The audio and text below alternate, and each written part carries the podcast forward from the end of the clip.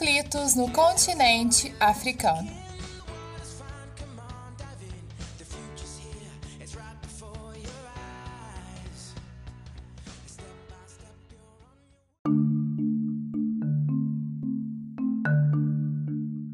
E aí, pessoal, tudo certo? Vamos continuar falando um pouco mais sobre a África. Neste episódio, a gente vai focar em alguns conflitos que ocorreram ou que ainda continuam ocorrendo no continente africano. Em alguns, porque são muitos conflitos. Atualmente, né, dos 54 países que fazem parte do continente africano, mais de 20 ainda lidam com algum tipo de conflito né, interno, ou mais de um conflito. Então, a gente vai falar de alguns desses conflitos e entender entender um pouco, retomar é, o que a gente falou no episódio anterior sobre a questão do neocolonialismo, a divisão que a África sofreu e o impacto disso para a gente entender né, o que acontece atualmente no continente africano. Então, bora lá!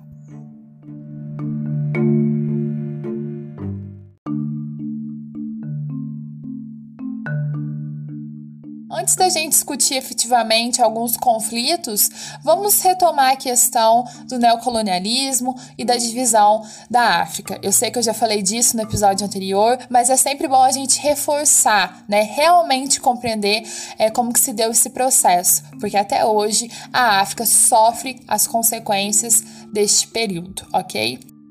Bem, então vamos entender esse processo, né? As alterações resultantes dessa divisão acabaram por desestruturar toda a organização política, econômica e social da maioria dos povos africanos. As fronteiras, como eu já disse, né, foram traçadas de maneira totalmente arbitrária e os europeus ignoraram as diferenças étnicas dos inúmeros povos, dos inúmeros reinos, né, grupos tribais que existiam no continente, que habitavam o continente naquele período. E em muitos casos, essa divisão colocou no território território de uma mesma colônia povos que eram rivais, sabe? Sem respeitar essa fronteira étnica. E também acabou por separar povos com uma mesma identidade histórica cultural, que tinha uma história ali que compartilhava, né, de, dos mesmos costumes, às vezes da mesma religião, da mesma língua. Então não houve, né, qualquer intenção de respeitar essas fronteiras étnicas ok? E também nós temos que falar que os colonizadores escravizaram as populações e impuseram suas línguas, costumes, valores morais, valores éticos, né, aos povos colonizados, do mesmo modo que ocorreu na América, né, durante o período de colonização.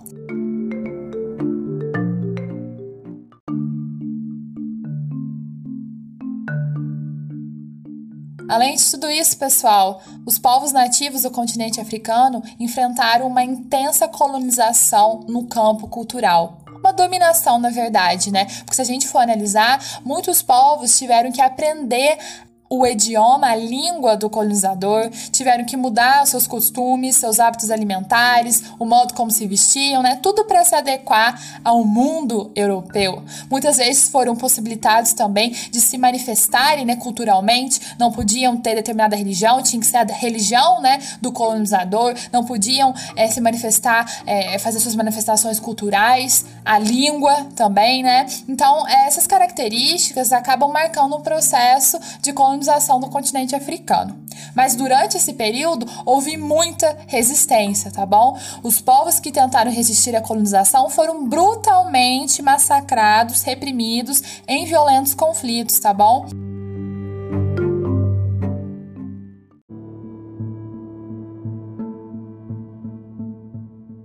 Agora eu vou ler um trecho de um texto que aborda as ações realizadas no Congo sob as ordens do Leopoldo II, que era rei da Bélgica, entre 1865 e 1909. Então a Bélgica, né, fez parte do grupo de países que na Conferência de Berlim dividiu a África, né, e abocanhou um território, né, para poder explorar.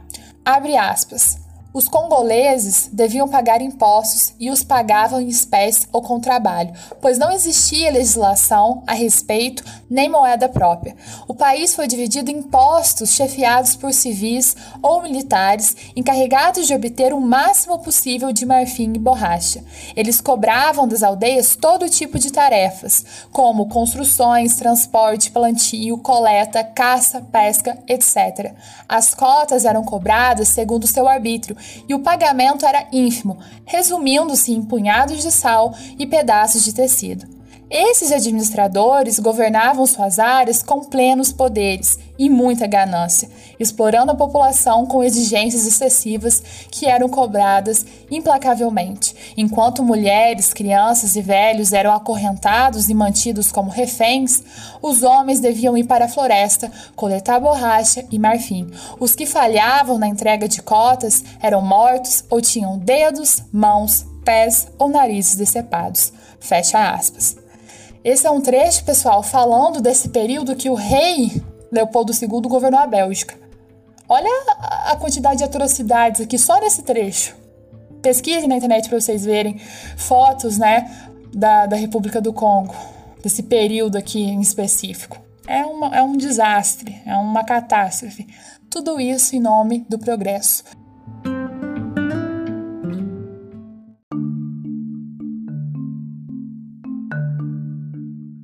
Foi só a partir de meados do século XX, com o enfraquecimento político, militar econômico das principais potências europeias, né, por conta dos conflitos da Primeira e da Segunda Guerra Mundial, principalmente, é que a luta contra o colonialismo no continente africano ganha impulso, né? Aí surgem vários movimentos de independência em praticamente todas as colônias europeias no continente africano, reivindicando o quê? A ruptura dos laços mantidos com as metrópoles chegou a hora da gente se ver independente, né, dessas metrópoles europeias. É agora. Elas estão devastadas economicamente, militarmente, politicamente. É o momento certo. E alguns desses rompimentos foram pacíficos, então foi foi um período, né? Cada país teve o seu próprio rompimento, cada território, né? Cada colônia aí passou por um diferente processo.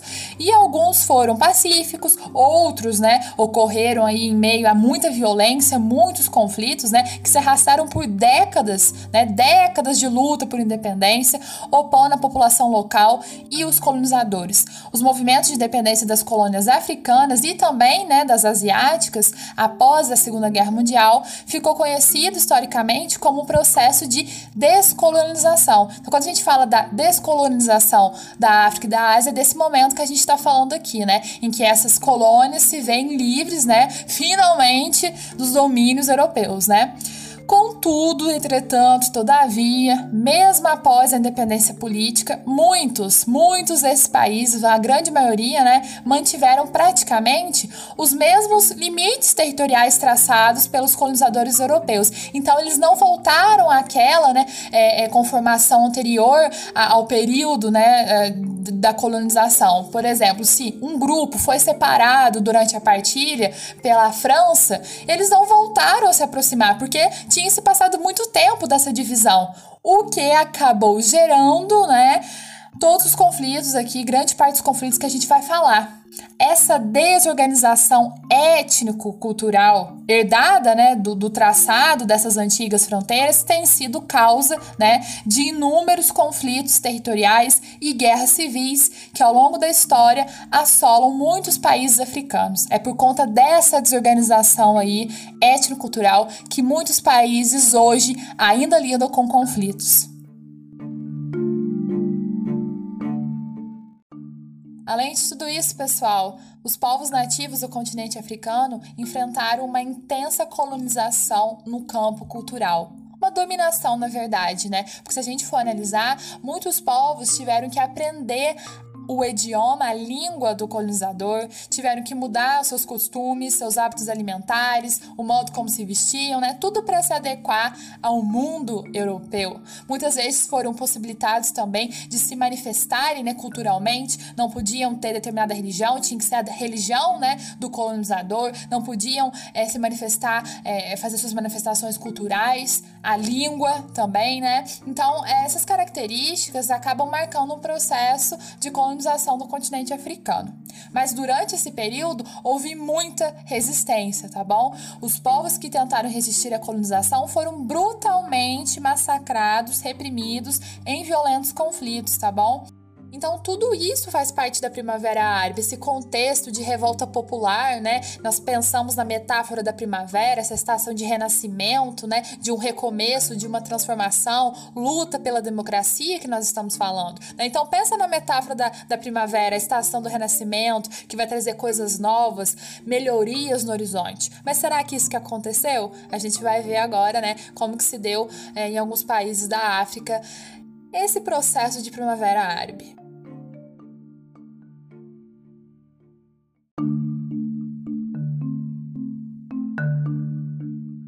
Qual contexto, então, desses países em que a Primavera Árabe acabou né, se espalhando? Nós temos, de modo geral, né, algumas características dos países que passaram pela Primavera Árabe. E uma delas é a questão da população. Né? Esses países são marcados por uma grande porcentagem de população jovem. Nesse período, eles estavam enfrentando um alto nível de desemprego, uma grave crise econômica, principalmente por conta né, da crise é, econômica da Europa é, a partir de 2009. Então, o Oriente Médio né, e os países ali do norte da África acabaram sendo muito afetados com essa crise, porque se a Europa é, entra em crise, esses países que dependem muito da Europa vão entrar também. Nós temos também a questão dos governos autoritários. Todos esses países que participaram da Primavera Árabe estavam lutando pela democracia, pela tentativa de retirar do poder governos autoritários. E o que, a gente tem que ter em mente? Governo autoritário não apresenta perspectiva de mudança, pessoal. Se você está num, num, num, contexto de grave crise econômica, desemprego, né, e, e outras mazelas, que, que esse governo vai fazer? Já faz 30, 40 anos que aquele homem está no poder, né, que aquela determinada família está no poder, 20 anos, e não fez nada, né? São as mesmas pessoas que, que controlam o poder. Então, o governo autoritário não apresenta perspectiva de mudança. Então, é a partir desse pensamento que a gente tem que, que seguir né, a nossa análise. Todos esses países que vão passar pela Primavera Árabe vão lutar pela democracia, pela derrubada né, dessas ditaduras. E outra questão que a gente tem também é o papel da internet, das redes sociais na Primavera Árabe. Nós estamos agora aqui em 2021, então pra gente é super normal, né, as redes sociais, mas pensa 10 anos atrás como que eram as redes sociais. Então foi uma, uma, um acontecimento, né, nunca antes visto. As pessoas se mobilizando para ir em manifestações por meio das redes sociais, né? Então é uma coisa assim muito recente, era na época era muito recente, né, as redes sociais e acabou acabou tendo um impacto extremamente importante. Pensa bem, você é, é um cidadão ali do, de algum país do Oriente Médio né? E você vê a situação do seu país. Aí você entra em contato, né, pelas redes sociais com a realidade de outros países e vê que naquele outro país, por exemplo, no Brasil, na Argentina, há eleições, as pessoas votam para escolher os seus governantes, eles estão passando por crise, estão, mas o governo está tentando fazer alguma coisa para mitigar esses problemas. E você olha a sua realidade e a realidade dos outros países ao seu redor e vê que nada disso está acontecendo, que o seu país é, passa por um período aí ditatorial e que o seu vizinho também, que o outro também, então chegou a hora de se mobilizar. E as redes sociais têm um papel extremamente importante na Primavera Árabe. Então esse é o contexto aí, né, a gente entender é, como que se deu a Primavera Árabe. Agora a gente vai falar dos países da África que participaram dessa Primavera Árabe.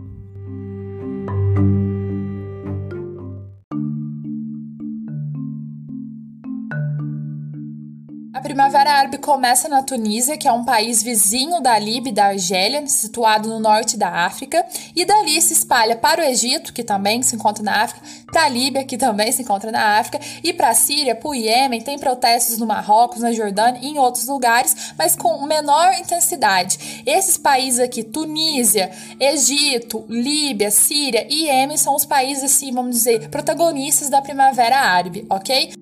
O que, que, nós temos na Tunísia? Nós temos um governante que está há 23 anos no poder, o Zine El Abidine Ben Ali. Não liga com a pronúncia, tá? É só pra gente ter uma noção, né, de quem é o cara. E naquele contexto que eu já falei, né, de satisfação popular, de, de desemprego e tudo mais, nós temos um, um episódio que funciona como estopim para a Primavera Árabe ali na Tunísia, né, para os primeiros movimentos, que é uh, um episódio em que nós temos um comerciante que ateia fogo no seu próprio corpo em forma de protesto contra o governo ditatorial do, do, do Zine al-Abidine Ben Ali, né? Ele não estava conseguindo sustentar mais a sua família naquele contexto de crise, era um vendedor vendedor, né, de frutas, uns falam que era de outros produtos, mas ele era um vendedor e teve uns desentendimentos com o governo que acabou tomando sua barraca e em forma de protesto, já totalmente esgotado, né, cansado daquela situação ali ditatorial, né, de um governo que não liga para o que está acontecendo, ele acaba tirando fogo é, no seu próprio corpo. E aí, né, estoura o negócio, né? Ali na, na Tunísia já começa a se movimentar. Ele morre em 2011, né, em consequência eh, de todas as queimaduras, né? E nós temos então o desencadeamento da Primavera Árabe. Tenso, né? Tenso o negócio. Bem, como que termina, né, essa, essa, essa episódio na Tunísia? A Tunísia é um dos únicos países que passou por uma transição democrática.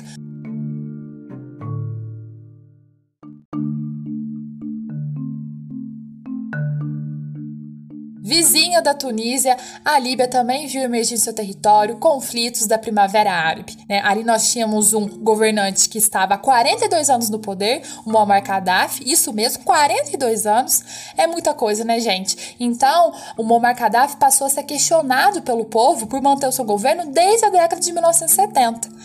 Aí, né, não tem jeito. Começou a Primavera Árabe e, e muitas disputas, né, para tentar derrubar o líder ditatorial. E nós temos uma questão diferente aqui na Líbia, que é a intervenção da OTAN. A OTAN intervém, né, na organização do Tratado Atlântico Norte, Estados Unidos e União Europeia acabam intervindo no conflito. Por quê? A Líbia, né, é uma região rica em petróleo, é uma região estratégica, então não era interessante, né, é, deixar que aquele território ali ficasse um caos. Então a OTAN intervém, não adianta muito, acaba sendo meio desastroso essa intervenção, e o Muammar Gaddafi é derrubado.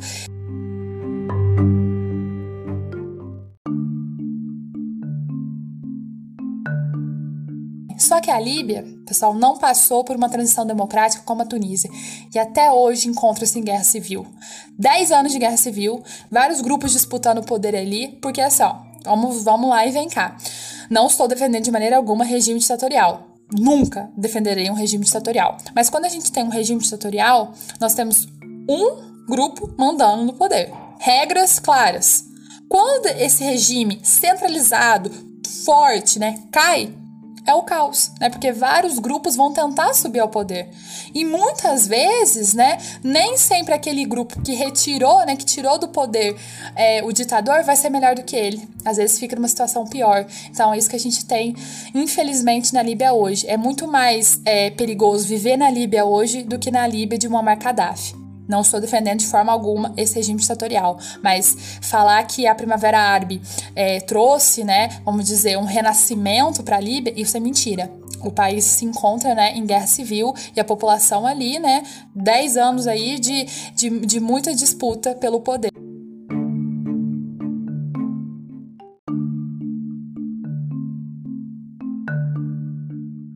Vamos para o Egito. O que, que nós tínhamos lá? Tínhamos um governante que estava há 30 anos no poder, Mohamed Hosni Mubarak. Ele tenta deixar né, o poder para o seu filho, seu sucessor, mas não adianta. A Primavera Árabe já está se alastrando e chega no Egito também. Então a população sai às ruas, né, toda a questão das manifestações, greve geral, é, o país inteiro é tomado por manifestações, eles tomam praças, tomam tudo quanto é lugar, tá? Tem um, tem um episódio lá chamado de Dia da Revolta volta, que foi um dia que eles tomaram uma praça muito importante e fizeram acampamentos. Gente, mas você vê que coisa, tá? Pesquisa na internet, porque é bonito, eu acho pelo menos, é bonito ver a população saindo das ruas lutando pela democracia, assim, é de arrepiar. Aí o Mubarak, né, como todo ditador que quer se manter no poder, envia o exército para reprimir os protestos. Mas acontece uma reviravolta na história. Os soldados se levantam contra o próprio governo. Os soldados saem às ruas para reprimir a população e enxergam ali pautas legítimas. A população não está saindo às ruas à toa. Ela está clamando por maior liberdade política, está tentando tirar esse governo ditatorial do poder, corrupto, né? Está tentando é, enxergar, né, uma melhora para o país, está tentando buscar, né, democracia, está lutando pela democracia. Então os soldados, eles, né, acabam apoiando os manifestantes, ok? E aí nós temos a queda, né, o governo cai diante dessa pressão popular e desse, desse apoio, né, dos militares. Nós temos depois uma transição democrática, porém os militares, com o apoio de uma parte da população, conseguem derrubar o presidente, dá um, um golpe de Estado no presidente eleito e toma o poder.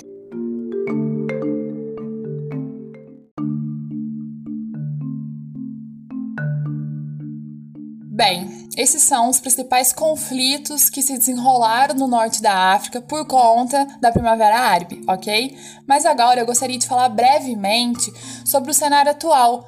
Que, que nós temos de herança da Primavera Árabe? Esses 10 anos né, de Primavera Árabe, o que, que aconteceu em alguns países né, que participaram da Primavera Árabe? Qual é o cenário atual? Vamos recapitular então. Na Tunísia, nós temos o caso que deu certo, né? O governo cai e ocorre a transição democrática.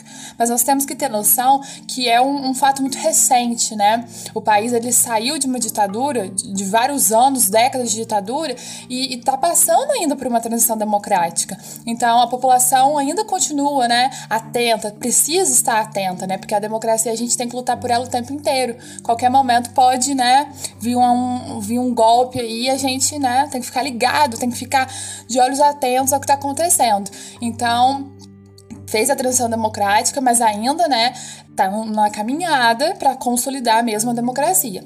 O Egito, né, teve a transição democrática, mas a democracia não se consolidou e atualmente é uma ditadura militar.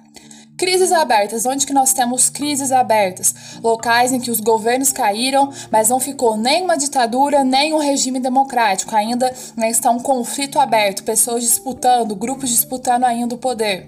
Nós temos a Líbia e o Iêmen, tá? Ambos em guerra civil desde 2011, tá? Já são 10 anos de guerra civil nesses dois países. Nós temos a Síria também, que a gente vai dedicar um episódio só para a Síria, que é um caso assim é, peculiar. Nós temos uma guerra civil sem queda de governo tá? Nós temos a revolta contra o governo, mas o governo reprimiu brutalmente a revolta, se manteve no poder, mas ali ainda ocorre uma guerra civil. Não é como na Líbia e no Iêmen, que caiu o governo e por conta disso, né, abriu esse vácuo no poder e há grupos disputando. Não, na Síria nós temos o governo do Bashar al-Assad, ele permanece de pé, mas no meio, né, de uma guerra civil. Nós temos outros protestos que ocorreram em outros países né, do mundo árabe, para a gente só citar aqui e ver né, como que se desenrolou esses protestos em outros locais. Nós temos grandes protestos, mas sem queda de governo, na Argélia e no Iraque. Nós temos protestos e mudanças governamentais no Marrocos, na Jordânia, no Kuwait e no Omã. Então, esses quatro países passaram por protestos, mas os governantes foram espertos, viram né, que os seus vizinhos estavam caindo do poder e decidiram né, vamos assim dizer, escutar as pautas né, da população, escutar o que a população reivindicava e fizeram né, uma série de mudanças, algumas concessões, entre aspas, né? para tentar se manter no poder. E deu certo, né? Esses quatro países aí não passaram por uma queda de governo. Os governantes se manteram no poder, fizeram algumas concessões e conseguiram, né, vamos dizer assim, controlar a Primavera Árabe nesses países. Nós temos também protestos menores em vários outros países. Vou citar só alguns, né? Nós temos o Sudão, a Arábia Saudita também vai passar por alguns protestos, a região do Saara Ocidental. Então a Primavera Árabe se alastrou mesmo, mas só em alguns países que nós temos queda de governo, né? E, infelizmente, só em alguns países que isso aconteceu, né? E deu uma vitória real para a população, como aconteceu na Tunísia. Então, a, a Primavera Árabe, o que, que nós temos de saldo?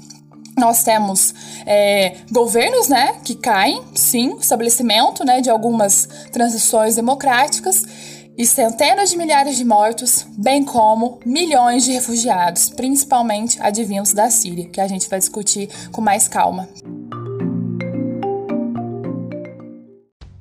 Pessoal, este episódio tá ficando muito longo, porque é muita coisa pra gente falar, né? Eu dei todo o contexto histórico aí pra gente entender um pouco da África.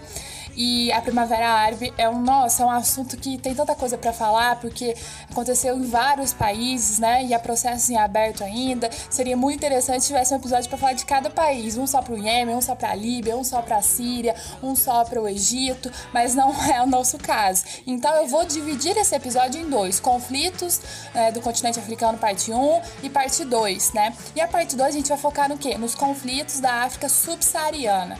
E é muito importante vocês escutarem né, esse, essa segunda parte, porque todo esse contexto que eu falei, né, de divisão, de partilha da África, foi o que acabou influenciando, né, tem uma ligação direta com os conflitos que ocorrem, né, e que ocorreram na África subsaariana. Então a gente vai falar do Sudão, do Sul e o Sudão, a gente vai falar da Somália, de Ruanda, de vários conflitos. Então espero que vocês escutem o próximo episódio, porque senão fica muita informação para um episódio só, ok?